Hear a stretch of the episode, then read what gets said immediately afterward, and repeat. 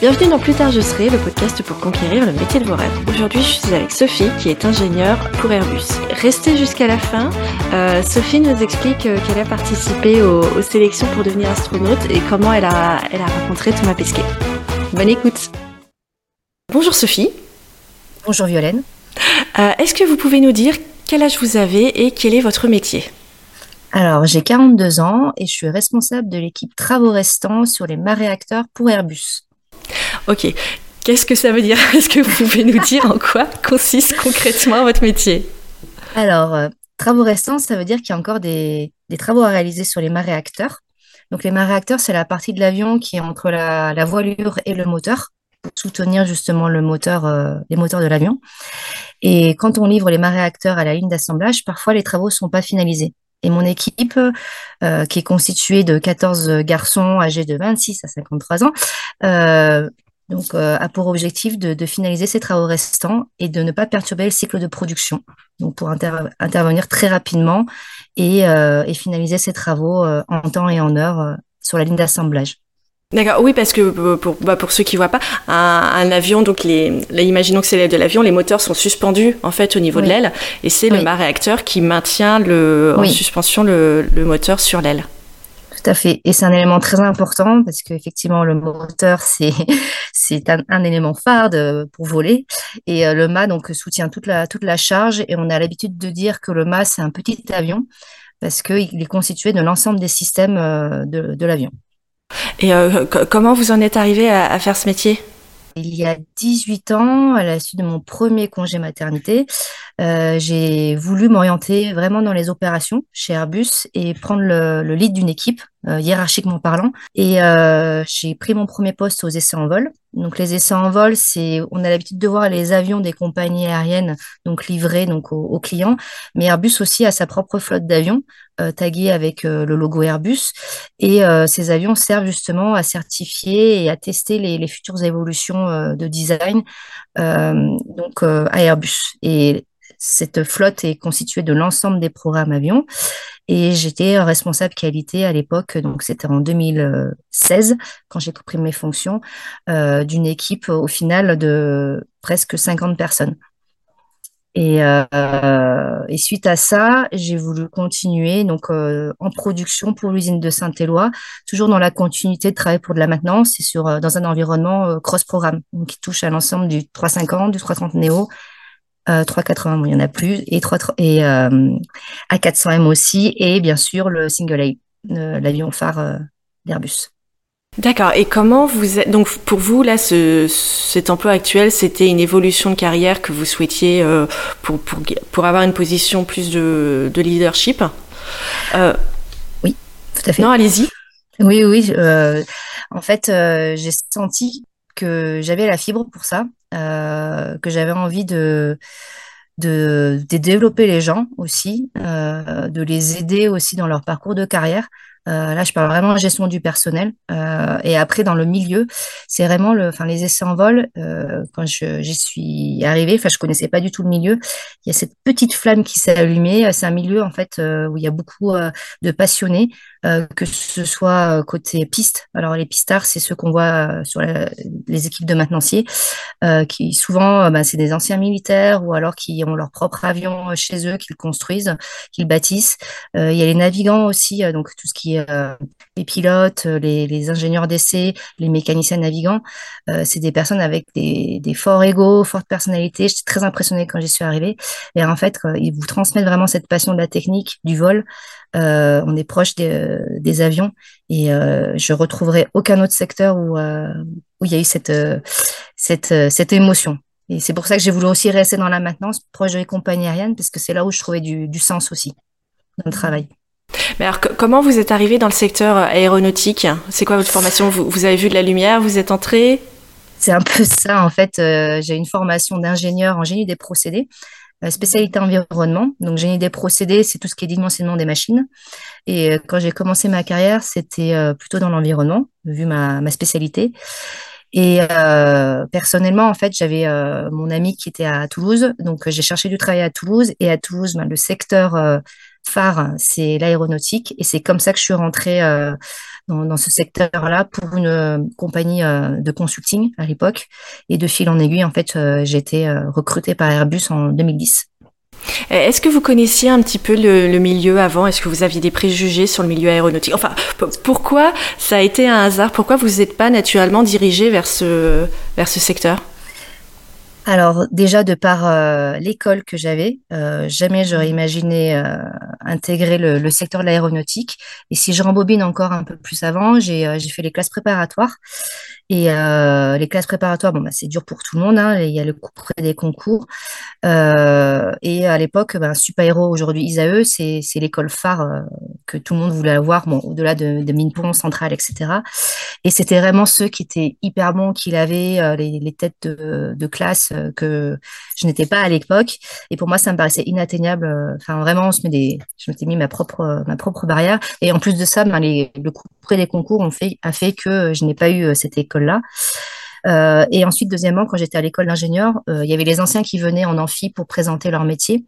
Euh, donc, dont un d'Airbus, pareil, je m'étais dit, mais jamais j'intégrerai cette, cette société-là. J'ai une des procédés environnement, c'est trop loin. Et, et, je pensais que c'était un milieu purement réservé, ben déjà que c'était un peu du réseau, qu'on se cooptait plus ou moins, qu'il fallait être de la famille, que c'était très masculin et qu'il fallait avoir super-héros. Et en fait, de par mon parcours, finalement, c'est vrai qu'on met plus de temps, mais, euh, mais au final, on y arrive.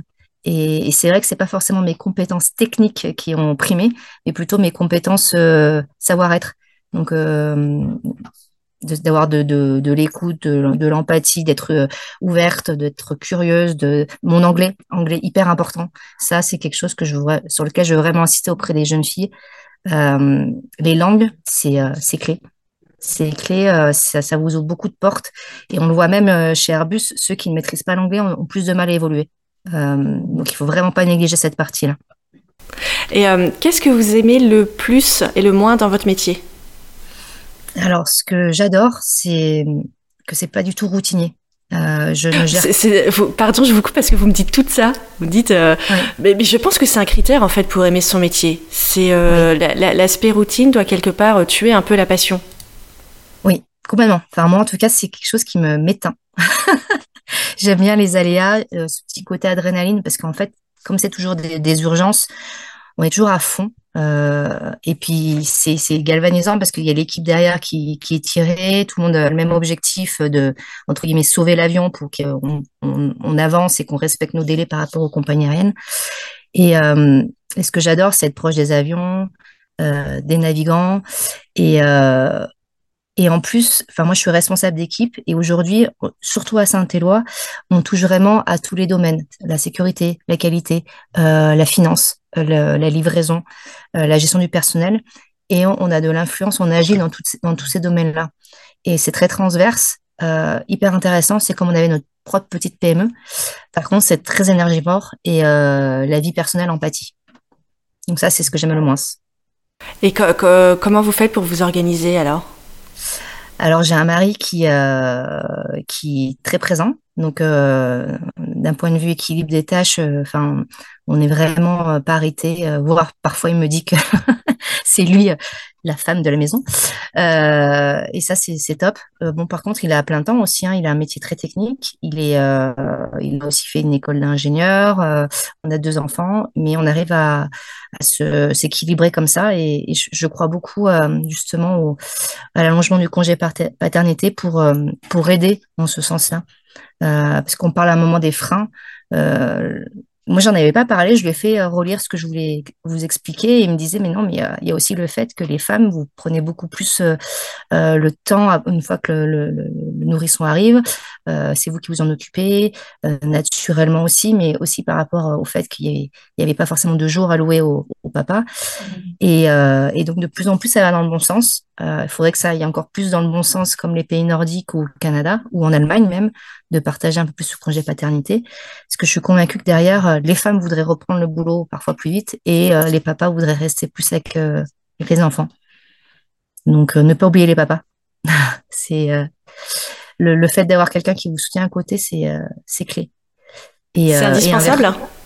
indispensable. Ouais, que ce soit le, père ou la famille, qu'on ait du soutien à côté. Sinon, pour s'organiser, enfin, je sais pas comment je ferais. là, il y a aussi les crèches qui, qui ont des horaires assez étendus. Euh, il faut pas se Enfin, je, je, peux bosser parfois, je peux être connectée de 6h à 22h, parfois les week-ends. Donc, euh, bah, forcément, il faut trouver des solutions pour qu'il y ait quelqu'un d'autre qui prenne le relais. oui, il euh, faut aussi. il faut, il faut que les, les, jeunes filles en aient conscience aussi. Je sais pas si ça va vraiment attirer. Bah, c'est enfin, quelque chose qu'il faut prendre Moi, je, je, crois fermement, fermement dans le fait qu'il faut bien choisir son partenaire de vie euh, pour pouvoir nourrir ses ambitions. Parce que effectivement, si son partenaire de vie euh, finalement n'est pas prêt à faire certains sacrifices que nous-mêmes on ferait pour l'aider à sa carrière, ça marchera pas. L'ambition, elle est, euh, elle est tuée tout de suite. Et c'est euh, euh Sheryl Sandberg, la, maintenant l'ex numéro 2 de Facebook, qui dans son livre En avant tout en a beaucoup parlé. Elle dit que quand on a de l'ambition, et pour avoir de l'ambition, il est indispensable de bien choisir son partenaire de vie parce que sinon c'est pas possible on ne mm. pourra pas avancer comme on veut. Complètement. Et, euh, et après, c'est donnant-donnant, c'est-à-dire qu'à un moment donné, c'est moi qui vais peut-être freiner un peu plus et c'est lui qui va être un peu plus dans, les, dans le travail. Donc, euh, c'est un juste équilibre. Et euh, justement, je suis complètement d'accord avec ce que dit la numéro 2 et ce que vous dites, c'est de Facebook. Roger Federer l'a dit aussi, que grâce à sa femme, il avait pu aller hyper loin. et ça, c'est c'est super de dire ça. Enfin, ça, ça casse aussi complètement les, les préjugés qu'on peut avoir sur les hommes il a rendu hommage à son, à son partenaire, à sa partenaire. Euh, alors, au-delà de l'organisation des fois familiale un petit peu compliquée, quelles sont les plus grosses difficultés que vous avez eu à surmonter euh, pendant votre formation et dans votre métier euh, au quotidien? Alors, la formation en tant que femme, pas plus de difficultés que les garçons. C'est dur, la classe préparatoire, hein, c'est du bachotage, les concours, etc.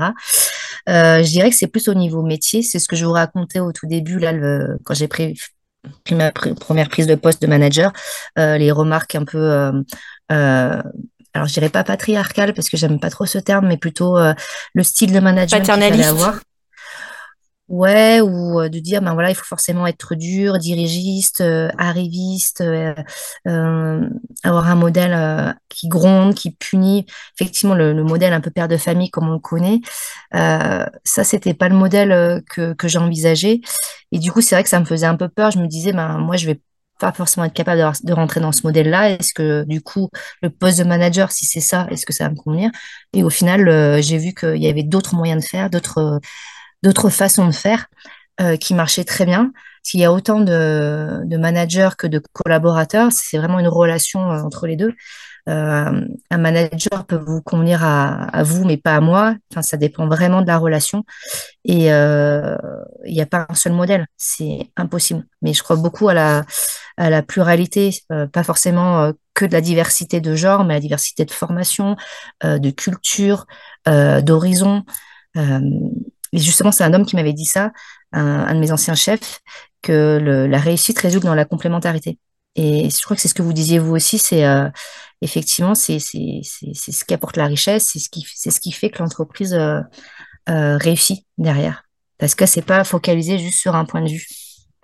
Et pour revenir aux difficultés, il y a toujours cette petite musique masculine, c'est sûr, à, Saint-Éloi, l'usine d'où sortent les mains réacteurs. On est aujourd'hui à 10% de, de, femmes. C'est peu.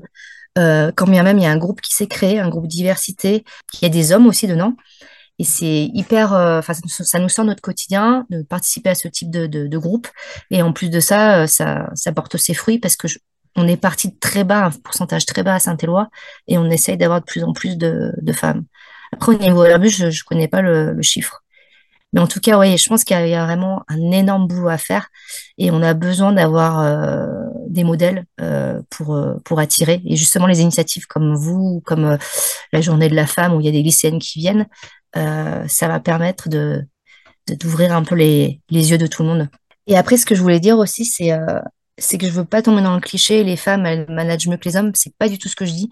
C'est que euh, il y a des femmes justement qui calquent parfois le modèle un peu dirigiste et euh, euh, punitif ou arriviste qui peut faire des dégâts. Et elle peut faire même plus de dégâts que des hommes. Et moi, j'ai rencontré beaucoup d'hommes dans l'entreprise hyper inspirants et qui m'ont fait venir à ce poste de manager et qui m'ont vraiment développé. Donc, il y a, y a vraiment, ça dépend pour moi de la personnalité vraiment, de pas du genre. C'est deux choses différentes.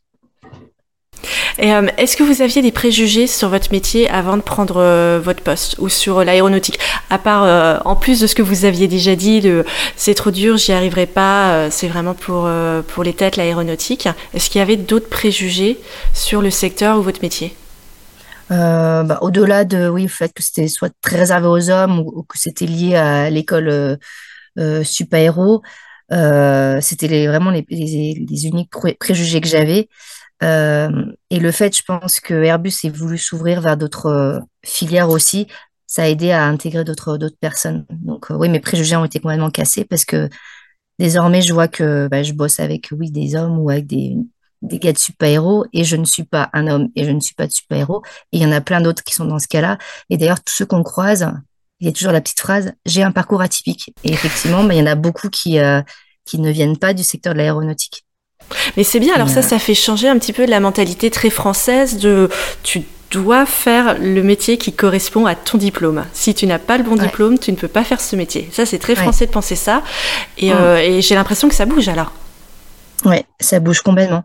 Après, ce qui est important, c'est quand même de garder la technique. Et d'ailleurs, enfin, quand je suis arrivée aux essais en vol, je me suis mis ma propre barrière parce que les navigants euh, fort égaux, euh, assez machistes, hein, si je puis me permettre, euh, voyant arriver une femme euh, non issue du milieu de l'aéronautique. Alors là, c'était, euh, je me suis dit, ça va pas, va pas passer. Mais au final, je suis restée six ans et un des plus beaux compliments qu'on m'ait fait, ça vient de deux mécaniciens navigants qui m'ont dit clairement, Sophie, avec ta personnalité incroyable, tu as cassé un peu les, les barrières, tu nous as fait, tu nous as cadré, évolué vers d'autres façons de penser euh, tu as fait ton, ton boulot et ton successeur devrait assurer. Donc là, j'étais, ah, mais génial. C'est comme si j'avais été adoubée euh, dans le milieu. Et, euh, c'est le, meilleur compliment qu'on m'ait fait. Alors, avant cet adoubement dans le métier, quand vous êtes arrivé, est-ce que vous aviez mm. des craintes sur vos compétences ou un syndrome de l'imposteur? Oui, ah oui, oui, complètement. Tous les jours. Mais je suis quelqu'un en fait qui se remet constamment en question. Je me dis à chaque fois, ben voilà, mon équipe connaît mieux ou euh, mes collègues aussi. Euh, et du coup, finalement, c'est une force parce que euh, j'ai tendance à vouloir les valoriser, à les mettre en avant justement pour pérenniser cette compétence technique. Parce que ce que je leur dis, c'est que sans mon équipe, je suis rien. Et du coup, je les mets beaucoup plus en avant que moi. Et c'est ça qui aussi qu'ils apprécient. C'est que c'est la fin un peu du chef qui euh, jusqu'à présent, bah, c'était celui qui était plus compétent techniquement et qui se mettait en avant parce que pour euh, évoluer, etc. Et là, c'est un peu l'inverse. Comme moi, j'ai pas cette compétence euh, technique comme eux, bah, je, je me sers de leurs compétences, je les mets en avant en disant, bah voilà, c'est c'est mon équipe qui a, qui a, qui a, qui a mis en place ces, ce projet ou cette évolution ou qui a, qui a travaillé sur le sujet. Et finalement, c'est une, c'est une belle complémentarité. au début, c'est clair que je prenais pas la parole en réunion. Et après, ça a l'expérience, le fait que j'ai eu des succès, euh, que j'ai, euh, euh, voilà, qu'il y a eu des, des, des, belles choses qui ont été réalisées aux essais en vol et que j'ai eu des, ce type de compliments dont je vous parlais juste avant, qui font qu'on prend de la confiance. Et, et après, ben, on, on ose s'affirmer en réunion et dire ce qu'on pense. Mais malheureusement, c'est que avec l'expérience que je l'ai, que j'ai pu obtenir ce, ce résultat. Et euh, le, fait de mettre euh, en, avant les compétences de l'équipe, euh, moi, moi je trouve ça très courageux et c'est, je, pense que c'est ce qu'il faut faire. Mais je trouve ça très courageux dans le sens où on admet aussi qu'on ne sait pas quelque chose. Et, et c'est, dur à faire des fois parce qu'on prend ça comme une faiblesse, alors qu'en fait non, ça, ça permet d'avancer. Mm, exactement. Euh, justement, c'est le feedback que mon équipe m'avait dit, c'est que c'est rare d'avoir quelqu'un de d'humble et justement c'est ce qu'ils avaient apprécié. Et inversement, mon chef m'avait dit, fais attention, parfois euh, tu poses des questions un peu trop euh, naïves, même si tout le monde se les pose, mais personne ne les pose pour pas passer pour pour le demeurer de, de la réunion. Et, et, ça, effectivement, à chaque fois, ça me ça me titille parce que je trouve ça tellement bah, justement pas courageux c'est une des valeurs que je défends, le courage. Il y en a, c'est clé. C'est clé dans n'importe quel métier. Oui, et puis si tout le monde se pose la question, c'est qu'elle nécessite une réponse. Pour moi, la, la, la, mauvaise question, c'est celle qui n'est pas posée. Mm. Oui. Donc, c'est, après, il y, a toujours une technique de, allez, on va envoyer celle qui va la poser. Et c'est pas moi qui passerai pour celui qui connaît pas. Mais du coup, c'est bien, vous êtes invité à toutes les réunions pour poser les questions que personne n'ose poser. Maintenant, j'essaie de, jouer aussi un peu. Hein. c'est aussi c'est l'expérience. Est-ce que vous avez été encouragé ou au contraire découragé, soit par vos profs, soit euh, pardon, soit par des enseignants euh, en classe prépa, soit par vos proches, euh, de poursuivre dans votre voie? Alors j'ai été très encouragée, même euh, je dirais presque forcée. En fait, mon papa, il, croyait qu'au sacro-saint euh, parcours euh, mon CPGE, classe préparatoire aux grandes écoles, et mon père qui croyait dur comme fer, mes parents qui m'ont vraiment poussé. Donc c'est en partie grâce à, à eux que je suis là aujourd'hui. Mais c'est vrai qu'à l'époque, je voulais être journaliste, donc absolument rien à voir. Et, mon modèle, c'était plutôt Anne-Sophie Lapix euh, qui dit des, qui peut, qui ne se laisse pas faire avec le sourire. Ça, c'est, je trouve que c'est une, grande force de sa part. Et il euh, n'y a, eu aucune source de, découragement, de, non, euh, de dissuasion? Pas du tout. Pas du tout. Euh, et même, j'ai trouvé ça. Alors peut-être que c'est déjà à l'époque, euh, le sujet était déjà plus ou moins mis sur la table. À l'école d'ingénieur dans laquelle j'étais, donc c'était l'ENSEG, aujourd'hui c'est FELMA, euh, il y avait que 20% de, de, filles. Mais en fait, finalement, je me dis 20%, quand je vois les chiffres aujourd'hui dans l'usine où je suis, c'est pas si mal en fait. Euh, et on n'a jamais été avec les, les, garçons là, mis de côté, on t'a intégré. ça s'est fait hyper naturellement. Et j'ai jamais senti ça, un frein ou une exclusion, ou... pas du tout. Et avec le recul, euh, est-ce que vous pensez que vous auriez, c'est facile euh, avec des si, on mettrait Paris en bouteille, avec le recul, est-ce que vous auriez été euh, plus ou moins épanoui si vous aviez suivi la voie du journalisme? Ça, on ne peut jamais savoir. J'ai l'habitude de dire, faut pas avoir de, de regrets. Donc, non, non, je suis vraiment contente de, de ce que j'ai aujourd'hui, euh, c'est un choix. Euh, et justement, on parlait de courage. J'ai horreur de, des gens qui disent ah non mais si j'avais su j'aurais dû faire ça c'est pas ma faute et tout ça. Non non non il faut assumer ses choix. On choisit en fonction du contexte de des gens qui sont autour de vous euh, de et c'est un choix personnel. Et oui c'est à l'époque j'ai pas choisi le journaliste c'est parce que j'ai pas eu la force de caractère de dire non à mon père. Donc non c'est oui donc vous, vous dites que vous avez choisi quelque part. Oui ah oui, complètement, complètement. Et euh, après, c'est vrai que quand on est jeune, c'est toujours délicat. On suit vraiment les conseils de, vous en parlez tout à l'heure, de, ce qu'on nous donne, en fait, de ce qu'on nous montre. Et euh, quand j'ai vu que ma sœur, ça se passait super bien, elle, s'épanouissait euh, dans son école d'ingénieur, je me suis dit, bah, modèle, je veux calquer la même chose. Et, et c'est vrai que c'est hyper important de montrer des, personnes qui s'épanouissent dans le, travail euh, qui, dans lequel on veut prétendre. Ça donne envie d'y aller je, suis contente pour vous que ça se soit bien fini entre guillemets parce que j'ai euh, interviewé une peintre aéronautique et elle, elle me disait que ses parents l'avaient poussée euh, à faire des études euh, supérieures. Elle a, elle a fait des études de biologie et quand elle a eu sa licence, elle s'est dit hey, basta, là moi je veux faire ce que je veux, je veux devenir peintre. Elle disait que ses parents avaient aussi beaucoup d'a priori sur sur le milieu ouvrier, sur les métiers manuels, professionnels. Et, et donc il peut aussi y avoir de bonnes fins quand on suit la voie euh, tracée euh, par nos mm. parents. Oui, je pense qu'il n'y a pas de règle euh, générale. En tout cas, c'est important de ne pas être seul. vous dites que à, l'usine, enfin sur votre site, il y a 10% de femmes. Mm. Est-ce que il y a des raisons qui expliquent ce chiffre? Les, femmes n'ont juste pas envie de faire ce métier, on n'arrive pas à les recruter, euh, elles n'existent pas parce qu'elles ne suivent pas les bonnes filières euh, Je pense qu'on n'a pas toutes des modèles justement ou, euh, des coachs dans la vie qui vous poussent, que ce soit des parents, des, la famille, des amis, un mari. Donc ça, ça peut jouer. Il y a aussi le, la place euh, qu'on offre à son enfant, à sa famille et le fait que le partage des tâches soit peut-être euh, déséquilibré et que la femme s'investit plus dans la vie, euh, l'éducation des enfants que l'homme parfois. Et justement, le congé paternité qui s'allonge, je pense que ça va dans le bon sens. Et, et je pense aussi qu'il y a un gros, gros, gros travail à faire sur à l'école, à l'éducation, même au niveau des parents, de montrer en fait aux enfants, alors que ce soit aux filles et aux garçons, la pluralité des métiers. C'est-à-dire qu'on montre aux, jeunes filles, aux petites filles, qu'on peut faire euh, pilote, euh, pilote de chasse, euh, mécanicienne, chef de chantier, astronaute, et qu'on montre aussi aux garçons qui peuvent faire sage-femme, mailloticien, esthéticien, je sais pas si ça se dit, danseur, que, que c'est possible, et de montrer qu'il y a des gens, des hommes qui ont fait ces métiers-là, ou des femmes qui ont fait ces métiers-là, ça ouvrira justement l'envie, donnera l'envie à ses enfants de, se projeter dans ces métiers. Et derrière, il faut qu'il y ait des écoles qui suivent et derrière, qu'il y ait des entreprises qui recrutent. Donc, c'est, un chemin qui est long. Euh, et après, j'aimais pas ça au début, mais maintenant, j'en suis de plus en plus convaincue. La discrimination positive aussi euh, aidera en ce sens euh, d'imposer justement des, euh, des femmes à, des postes euh, auxquels elles ne prétendaient pas jusqu'à présent, justement pour avoir des modèles et derrière ben, de, d'amener d'autres femmes à, ces postes-là.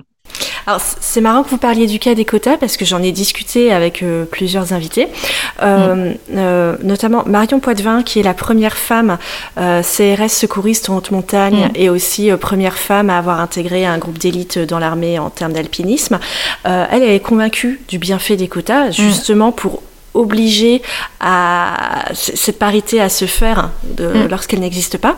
Et à l'inverse, euh, et c'est surtout dans les milieux scientifiques, c'est euh, Laure Saint-Raymond et euh, Anne-Marie Lagrange, qui sont respectivement mathématiciennes et astrophysiciennes, elles, elles m'ont dit que elles sont d'accord sur le fait qu'il faut diversifier, qu'il y ait plus de femmes dans les milieux, mais elles ne sont pas d'accord sur le, la technique employée des quotas parce que ça pose un, une suspicion d'illégitimité. C'est-à-dire qu'une femme mm. est à son poste, pas parce qu'elle l'a mérité, mais grâce aux quotas. Et elles mm. disent que voilà, ça aide pas forcément la cause.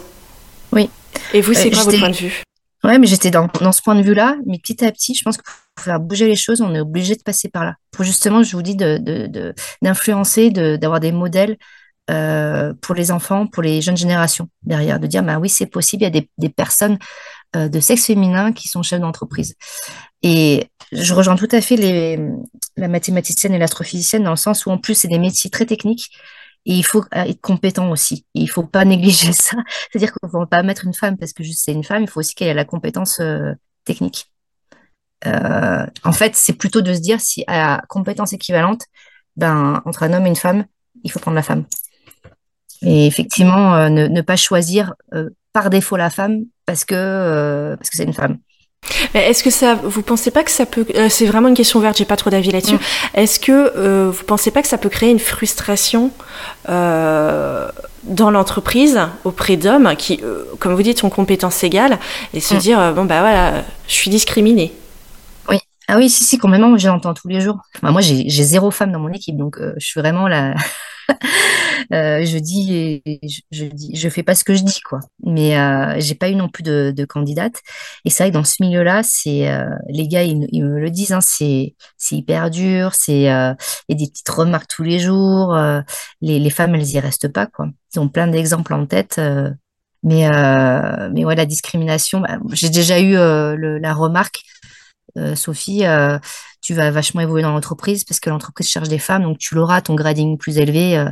et, c'est vrai que moi, ça me touche parce que je me dis, bah, en fait, ils pensent que j'évolue, pas parce que je suis compétente, mais parce que je suis une femme. Et c'est vrai que ça, ça me, ça me, ça me met en rogne totale. Et pourtant, vous êtes favorable au quota. Ouais, Ouais, ouais, parce que je, commence à vraiment évoluer sur le sujet. Je lis beaucoup de, de, littérature dessus, notamment Gisèle Halimi, euh, euh, sacrée, sacrée femme, euh, qui, qui était vraiment pour euh, ces quotas-là. Et je pense que, c'est un combat depuis des années. Et, et, on voit que ça n'a pas bougé. Le fait justement que l'idée, pourtant, avait émergé il y a 30 ans déjà. Euh, même la première fois à l'X, je sais plus, je crois que c'est les années 70, enfin, c'est mmh. assez récent. Euh, et on voit que ça bouge pas. Donc euh, au final, je, malheureusement, je pense que c'est la seule solution. oui, pour qu'il y ait des quotas, il faut, faut qu'il y ait des femmes compétentes à mettre à ces, à ces postes. Oui. oui. Donc il y a encore du travail à faire en amont. En amont, ouais. En amont. Et beaucoup de communication, d'accompagnement, des personnes qui s'investissent, des hommes aussi qui, qui, prêchent la bonne parole. Ça, je pense, c'est hyper important aussi pour éviter cette guerre homme-femme. C'est pas le propos en fait. Il y a des hommes qui sont, enfin, je vois dans le groupe diversité dont je vous parlais, qui sont à fond dans le sujet. Ils y sont, ils en sont convaincus. Ils postent plein de vidéos sur des femmes euh, justement qui sont mécaniciennes, euh, sur des, des, des, des, campagnes de, de, publicité qui sont faites pour les petites filles. Euh, un jour, je, je serai euh, chef de chantier justement. Enfin, ils sont à fond sur le sujet euh, et, je trouve ça bien, parce que c'est aussi par eux que ça va passer, quoi. Euh, qu'est-ce que vous auriez aimé savoir euh, avant de débuter votre carrière? En fait, j'aurais voulu savoir que on peut tous avoir des doutes, femmes ou hommes, que tous ne communiquent pas, pas nos doutes, parce que justement, comme je vous disais tout à l'heure, si on doute, ben, on peut vite se faire piétiner pour ouais, par, rapport à l'évolution, pour montrer qu'on est meilleur que les autres. J'aurais voulu savoir ça, en fait, pour se dire, bah oui, en fait, tout le monde a, ses propres doutes, ne les montre pas. Et généralement, ceux qui ont l'air convaincus, ils ont juste l'air convaincus, mais ils, ont aussi leurs propres doutes. Et justement, croire en soi, y aller, oser, euh, avoir du courage, euh, c'est clé, parce que grâce à ça, en fait, on avance et, euh, et on fait bouger euh, on fait bouger les barrières. Je suis ici d'une famille de guides de haute montagne et justement quand on est sur notre voie, que les, la météo s'assombrit ou qu'on est c'est compliqué parce que la montagne ne nous veut pas, on n'est pas là à chercher des coupables en fait. On avance et puis on se reconfigure, on est agile et il faut essayer. Il faut pas avoir de regrets et, et surtout ben euh, si on n'y arrive pas c'est pas grave, on continue.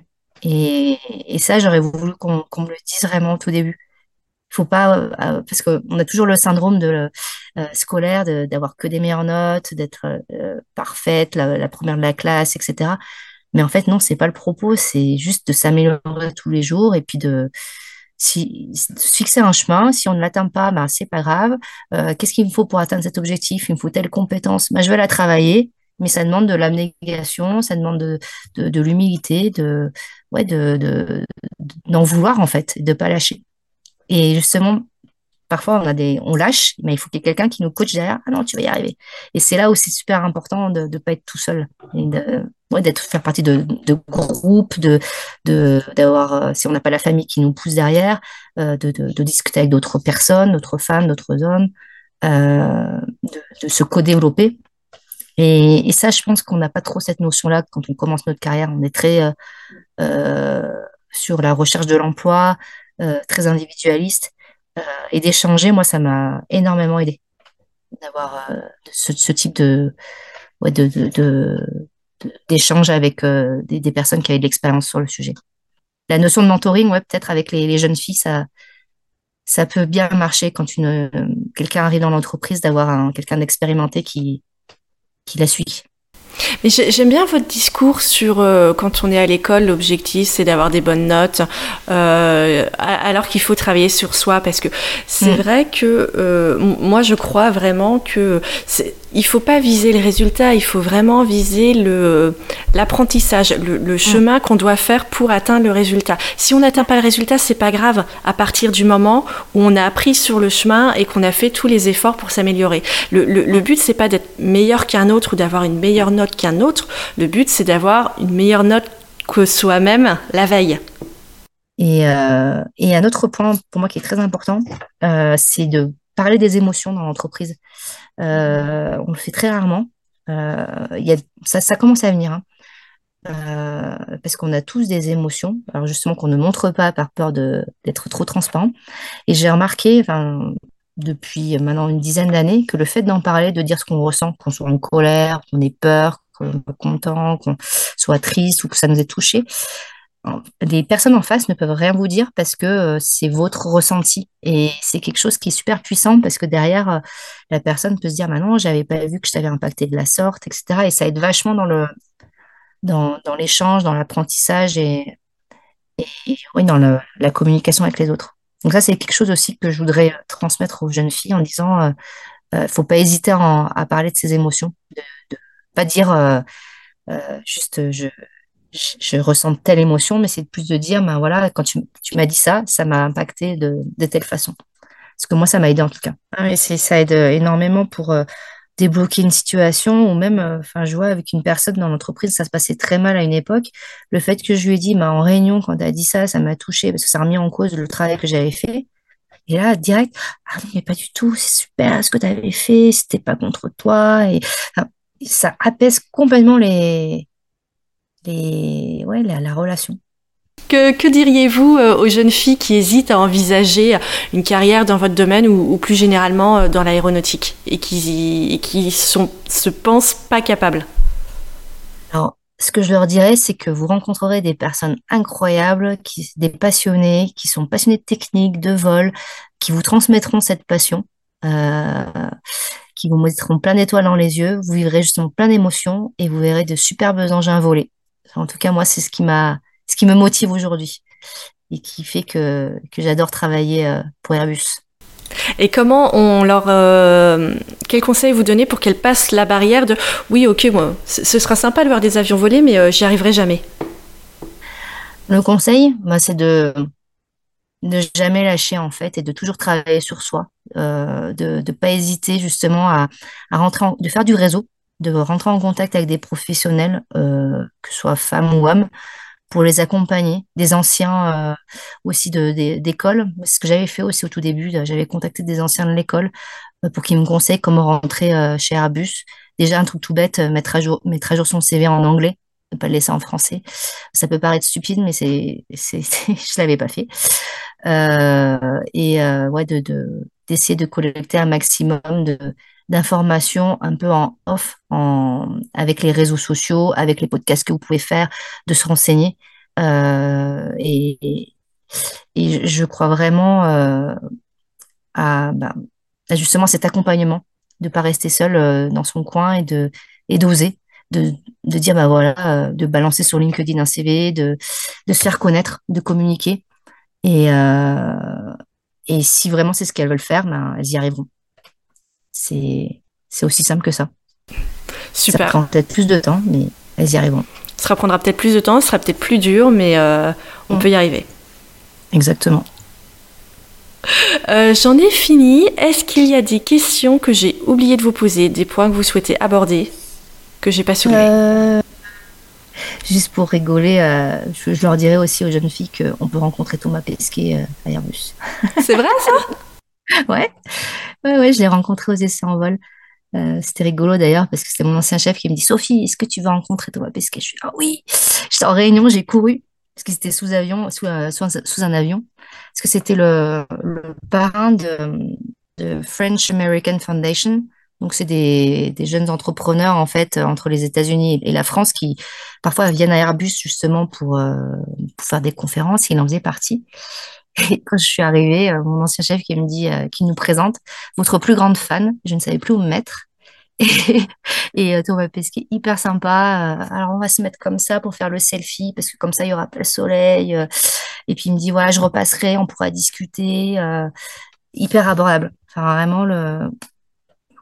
j'ai trouvé le, le, gars hyper, ouais, hyper sympa. il avait pas le melon. Je sais qu'il énerve beaucoup de personnes, mais en fait, il, est top, quoi. Il se met vraiment à la portée de tout le monde et il prend le temps. Et ça, je pense, c'est pas donné à n'importe qui, en fait. Ouais, et puis maintenant, en plus, il y a Sophie Adeno. Ouais, ouais. Et du coup, ouais, c'est super parce que j'avais postulé au concours de l'ESA. Bon, je l'ai pas eu, hein, je me suis fait. Euh, ah, vous êtes arrivé à quelle étape? Ah non, mais moi, je me suis fait refuser dès le premier step. Mais j'avais passé mon, J'étais allée voir un médecin aéronautique là pour avoir euh, l'habilitation euh, qui demandait euh, la classe A. Et j'ai rempli le CV européen. J'ai voulu voir en fait toutes les étapes parce qu'en fait, ce qui m'intéressait, c'était pas tant être astronaute parce que bon, il faut, faut, être réaliste, mais il y avait quand même un test dans un sous l'eau. on vivait en huis clos dans, pour justement tester la promiscuité. Il y avait un vol en zéro en zéro G, donc ça aurait été génial de faire ça. Et malheureusement, il y avait tellement de candidats, je crois qu'il y a eu 14 000 candidatures. C'était énorme. Mais, mais, mais, je trouve ça super que même en sachant que l'objectif, d'un point de vue réaliste, est mm. quand même il y, a quand même très très très très peu de chances de l'atteindre. Vous fassiez quand même la démarche d'y aller parce que vous vous dites j'ai quelque chose à apprendre de ça, même si j'atteins pas l'objectif. Ouais, ouais c'est exactement ce que je me suis dit. Et puis en plus, je me suis dit, bah, si, si tu tentes pas, c'est un peu comme au loto. Si vous essayez pas de, si vous jouez pas, vous gagnez jamais. Donc j'ai essayé, parce que c'est ce qu'il a dit, Thomas Pesquet, hein, quand, dans ses interviews. Moi, j'étais pas forcément euh, le, meilleur à l'école ou quoi que ce soit. J'ai tenté, il l'a eu. Donc euh, pourquoi pas moi? Puis en plus, c'est vrai que on se fait un peu euh, coacher. La médecin aéronautique, elle me non, mais vous allez, vous allez être sélectionné. Ils cherchent des femmes, c'est sûr. Donc allez, on y va, on essaye. Mais bon, j'ai pas été prise, c'est pas grave. En plus, c'était assez. Euh, enfin, les critères, ils étaient, ils allaient loin. Ils allaient jusqu'à 50 ans. Donc, euh, ils avaient vraiment étendu le. D'accord. les critères de sélection. Oui, parce que je, je, crois qu'effectivement, euh, ils cherchent surtout, enfin, ils cherchent surtout, c'est vraiment des profils très très différents. Là, je, je, fais un peu de recherche sur le sujet, mais personne n'est capable de dire quelles études il faut faire ou dans quelle voie il faut s'orienter pour être le prochain astronaute parce que ils cherchent des docteurs en biologie, des docteurs en physique, des docteurs en médecine, des pilotes comme on voit avec Thomas Pesquet et Sophie Adeno. Mm. Ils cherchent tout, tout des, profils totalement différents et donc il est impossible maintenant de savoir quel sera le, profil, le profil recherché euh, à la prochaine sélection et donc bah oui, faut tenter, faut tenter parce que ça se trouve c'est son profil qui est recherché. Exactement. Parce qu'en plus, ils cherchent, euh, on parlait de valeurs euh, humaines, ils cherchent des gens aussi qui sont capables de rester ensemble pendant des mois sans se tuer. Parce que franchement, il n'y a pas de porte de sortie, donc il faut vraiment bien s'entendre. Euh, donc les valeurs esprit d'équipe, de, savoir prendre sur soi quand ça va pas, enfin c'est c'est pas donné à tout le monde et on a beau être le meilleur pilote d'avion, si, on n'est pas capable de, prendre en compte cette composante, on sera pas on fera pas partie de l'équipe. Donc euh, ouais, c'est un savant mélange. Et c'est bien ouais, qu'il y ait une, une femme qui a été sélectionnée. En plus, elle a un petit garçon, je crois. oui, oui, elle est mère de euh, famille. Ouais, on peut, bien s'identifier à elle.